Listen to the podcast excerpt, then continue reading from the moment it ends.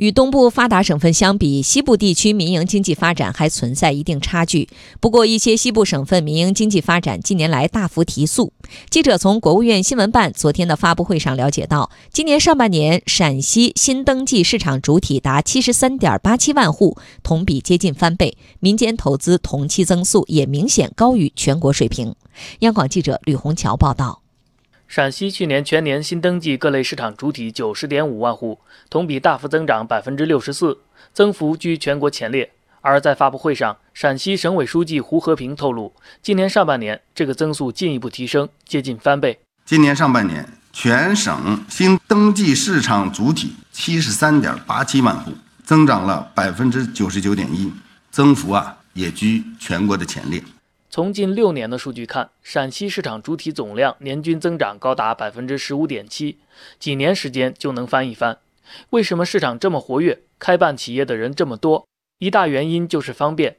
陕西省省长刘国中说：“我们在全国率先开展微信办照，最快三十分钟就能完成企业的注册，企业开办时间压缩了三点八个工作日。”年底前将实现三个工作日内办结。另外，就是融资难、融资贵等后顾之忧相对较少。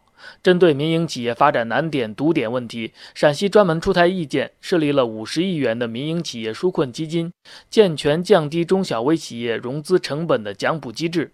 还有就是创新创业激励机制完善，陕西鼓励科研人员兼职兼业创新创业，加大创业担保贷款政策支持力度。最近六年多以来，累计发放创业担保贷款超过三百九十四亿元，直接扶持创业三十五点四八万人。胡和平说：“强化特殊人才支持计划和人才创新创业激励，发挥科技成果转化引导基金作用，推进院士专家工作站、博士后工作站的建设。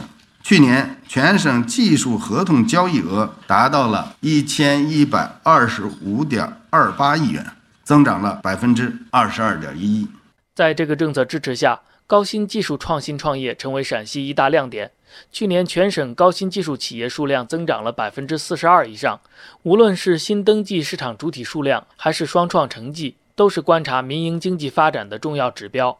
刘国忠说，陕西民营经济等非公有制经济正呈现增速加快、规模扩张、质效提升的态势。今年上半年。全省民间投资同比增长百分之十一，高于全国五点三个百分点。